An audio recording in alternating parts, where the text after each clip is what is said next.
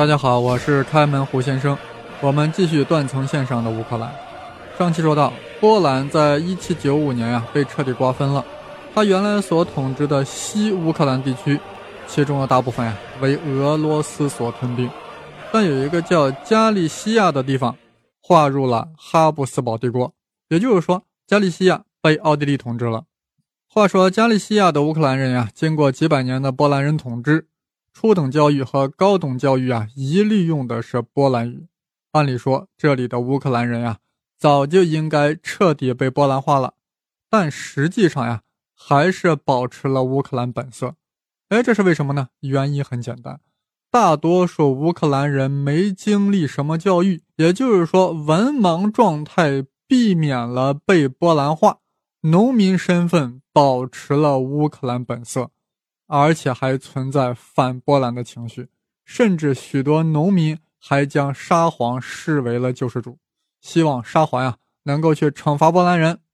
我们常说知识改变命运，殊不知没知识也改变命运。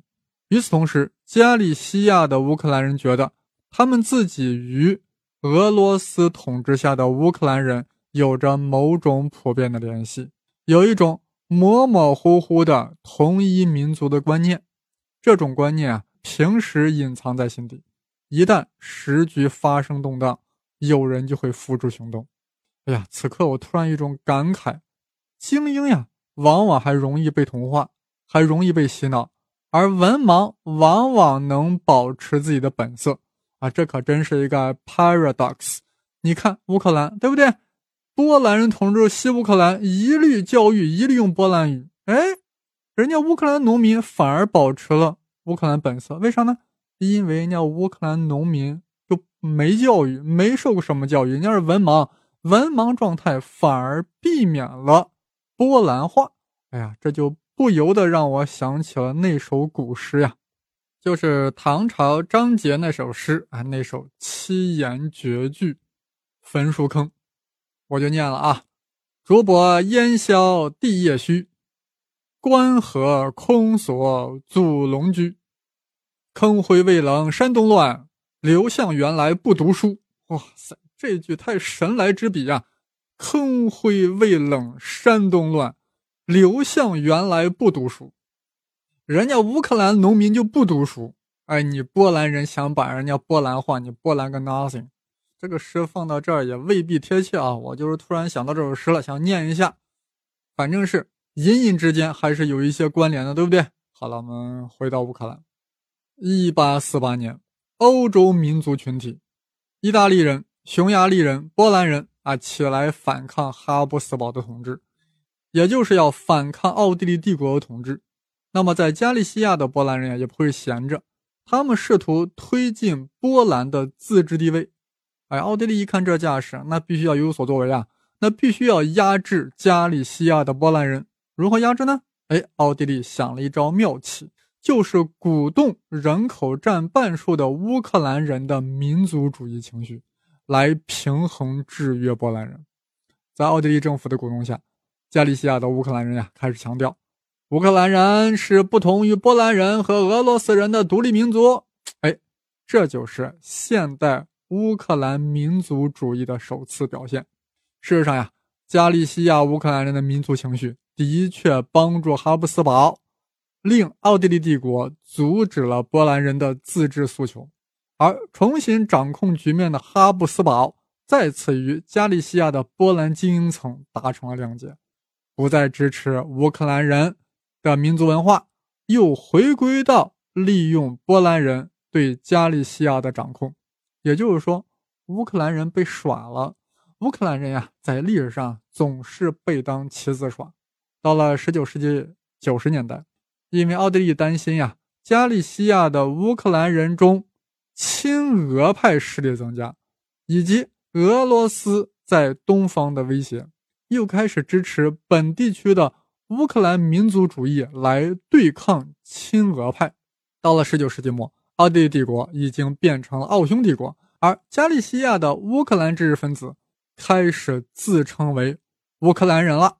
那就之前不是这样的，我之前的什么鲁塞尼亚嘛，对不对？现在啊，乌克兰知识分子开始自称自己是乌克兰人了。估计乌克兰农民还称自己是鲁塞尼亚，是不是？哎，知识分子呢开始强调奥匈帝国和俄罗斯境内的所有乌克兰语使用者是同一民族。可以说，乌克兰民族意识呀开始大觉醒了。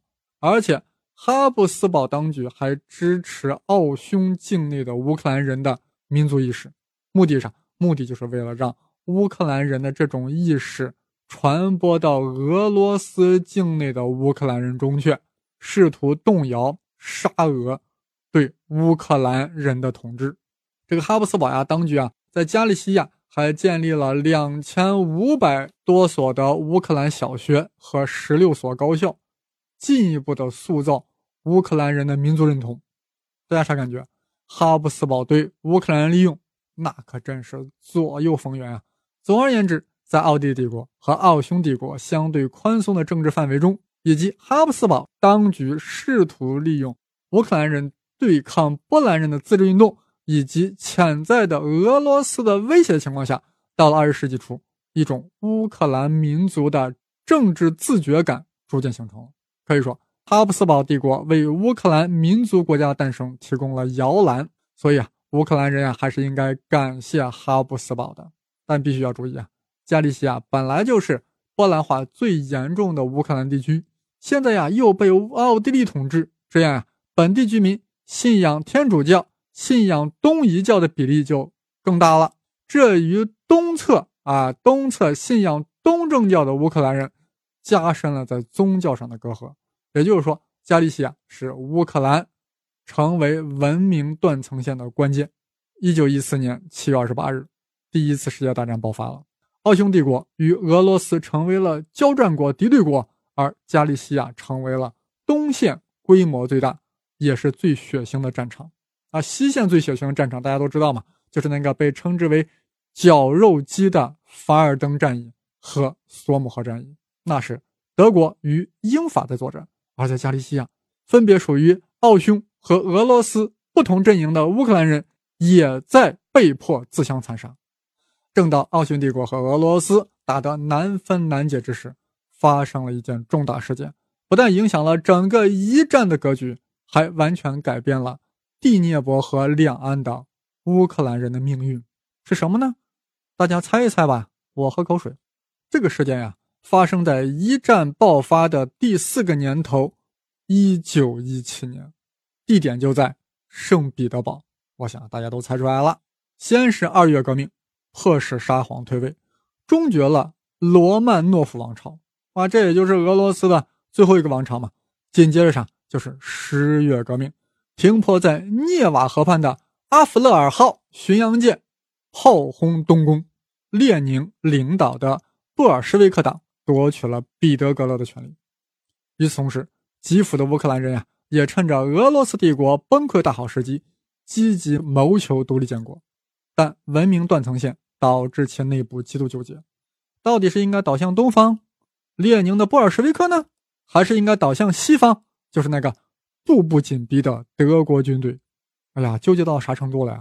纠结到了出现了断层线啊，内部开始自相残杀了呀。最终，德军进占了基辅，占领了乌克兰，还扶植了傀儡政权。本来真要这样下去啊，也就平和了，是吧？傀儡就傀儡着嘛，那也是一个傀儡的乌克兰国家嘛，对不对？但是不久呀，德国奥匈帝国在一战中战败了。刚刚获得的独立的波兰，在英法等国的支持下，派军进入基辅。哇塞！列宁一看，这显然是英法想借波兰之手来扼杀我新生的苏维埃新政权呀！这种节奏，列宁怎么能允许呢？因为在列宁看来，基辅是俄国的势力范围。毕竟沙皇统治几百年啊，但波兰人也觉得更早的基辅呀是俺们波兰人统治的，这双方不就杠上了吗？那谁说的更有理呢？枪炮，是不是？真理的范围就是大炮的射程的范围，这大家都知道。真理的宽度就是大炮的口径。于是乎啊，新生的苏维埃政权与新生的波兰第二共和国就大打出手了。这就是历史上著名的苏波战争啊！苏波战争那谁打赢了？不用想都知道，波兰军队咋可能打得过苏联红军嘛？对不对？波兰军队自然是大溃退。双方在一九二一年三月签订了里加条约。毫无悬念的是，波兰又把新占领的乌克兰土地拱手的让给了苏联。啊，但必须要注意啊，这个条约承认了波兰对加利西亚的控制。有人肯定会问，加利西亚不是哈布斯堡帝国的吗？是呀，但这个帝国呀，也就这个奥匈帝国，在一战中失败解体了，所以这个加利西亚呀，最终哎还是让波兰统治了。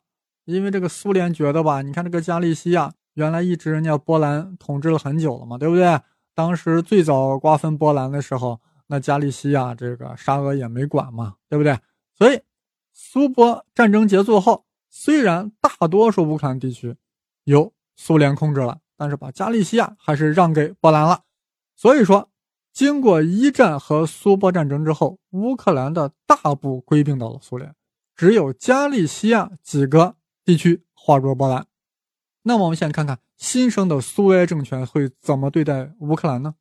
列宁同志呀，当时认识到了苏联境内民族问题的复杂性，于是酝酿出了一个民族政策，允许旧俄境内的非俄罗斯裔在布尔什维克党的领导下成为各自独立的民族，并建立各自的国家。这样呢，乌克兰民族和国家形态不但没有在苏联消失，反而得到了强化，至少是形式上是这样的。呃，苏联最初的。四个独立的民族自我定义共和国是俄罗斯、白俄罗斯、乌克兰和南高加索联邦。哎，南高加索联邦包括啥？包括亚美尼亚、格鲁吉亚和阿塞拜疆。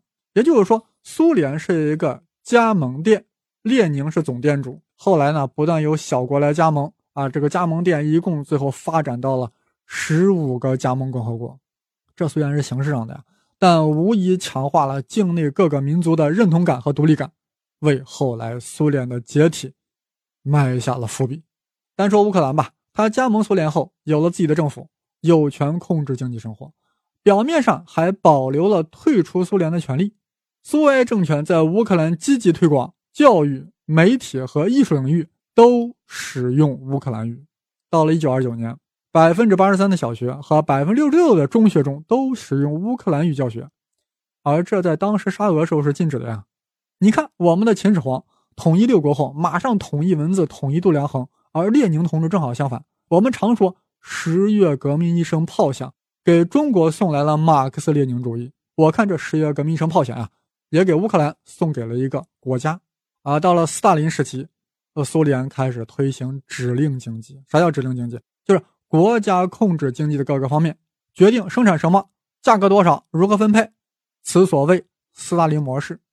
啊，斯大林当时还制定了第一个五年计划，就是一九二八年到一九三二年第一个五年计划，其中对乌克兰的工业投资特别巨大，四百个新工厂拔地而起，主要集中在了东乌克兰和南乌克兰。整个苏联经历了令人震惊的工业增长。到了三十年代末，仅仅乌克兰就成为了欧洲首屈一指的工业中心，在金属和机械产量方面超过了法国和意大利。我说的仅仅是乌克兰地区啊，就超过了法国和意大利。所以说，二战时战无不胜的德军为何最后无法搞定苏联？究其物质原因，就在于其工业规模和潜力啊，实际上是不及苏联的。呃，俗话说得好呀。No pain, no gain。反过来说也成立啊。No gain, no pain。斯大林模式也让人民付出了高昂的代价。迅速工业化需要大量投资，对不对？资金从哪里来？来源于粮食的大量出口，而粮食的强制性的征收来自于农民，这就导致了乌克兰在1932年和1933年的饥荒，这成为了乌克兰人。后来指控苏联的重要回忆。另外呀，斯大林模式所带来的负面作用引起了一些人的不满，于是斯大林进行了众所周知的 Great Purge。那么乌克兰也不例外。好了，这块我们说完了，我们现在再来看看并入到波兰的加利西亚，会是什么情况呢？那里的乌克兰又是什么情况呢？哎呀，这里的情况呀，很糟糕。波兰对乌克兰人极其专制，要比苏联残酷多了。那里采取的是民族极端主义，不但关闭剥夺了乌克兰的所有政治权利，还关闭了乌克兰语学校。但这种情况呀，没有持续太久。为啥？因为第二次世界大战就要来了，二战要来了。但我们这期节目也要结束了，我们下期再继续乌克兰。我的微信公众号是“开门胡先生”，当然是带“竹”字头的“生”。谢谢大家的收听，我们下周再见。